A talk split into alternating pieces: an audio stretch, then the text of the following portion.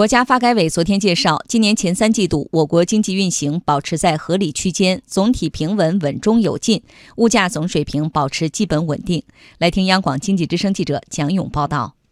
今年前三季度，我国国内生产总值同比增长百分之六点七，国民经济持续保持在合理运行区间。物价方面，今年前三季度 CPI 同比上涨百分之二点一，剔除能源和食品价格的核心 CPI 同比涨幅与去年同期基本持平，PPI 同比上涨百分之四点零，较上年同期回落二点五个百分点。八月份以后，部分省份受非洲猪瘟影响，生猪价格出现较大幅度上涨。受国际油价上涨影响，九月全国成品油批发价格指数为一百一十五点七八，同比上涨百分之三十六点四五。国家发改委新闻发言人孟伟介绍，今年前三季度，我国物价总水平保持基本稳定，不存在通胀风险。一到九月份的话呢，我国的核心 CPI 累计同比上涨了是百分之二，比去年的同期呢是还要低零点一个百分点。九月份呢是同比上涨了百分之一点七，比上年同期呢是低了零点六个百分点，是近两年来的一个低点。这也表明呢，我国经济运行呢并没有一个通胀的风险。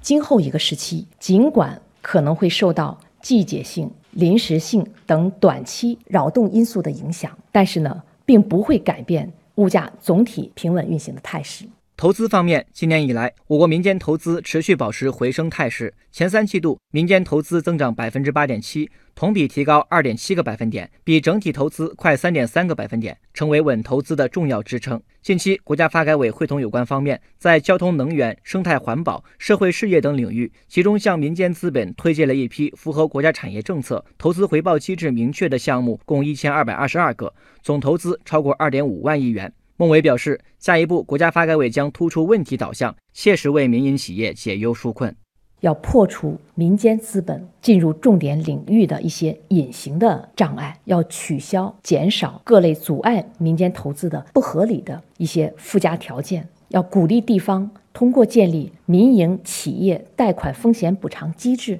来开展银税互动等多种方式呢，加大对民营企业融资的支持的力度。近年来，消费对我国经济的拉动作用不断增强。从今年三季度数据看，最终消费支出对经济增长的贡献率为百分之七十八，服务消费占比持续提高。但与此同时，制约当前消费提质扩容的因素依然明显。孟伟表示，下一步将重点在促进消费者能消费、愿消费、敢消费上下功夫。有关个人所得税专项附加扣除的标准正在征求意见，确保明年一月一日起实施，那也是给老百姓呢一个红利。第二一个方面呢，是要加大金融支持消费的力度，加快消费信贷管理模式和产品的创新呢，进一步提升金融服务质量和效率。第三呢，还是要进一步的完善收入分配制度，要拓宽居民劳动收入和。和财产性收入的渠道，降低住房、教育、医疗、养老等方面的生活成本，化解居民消费的后顾之忧。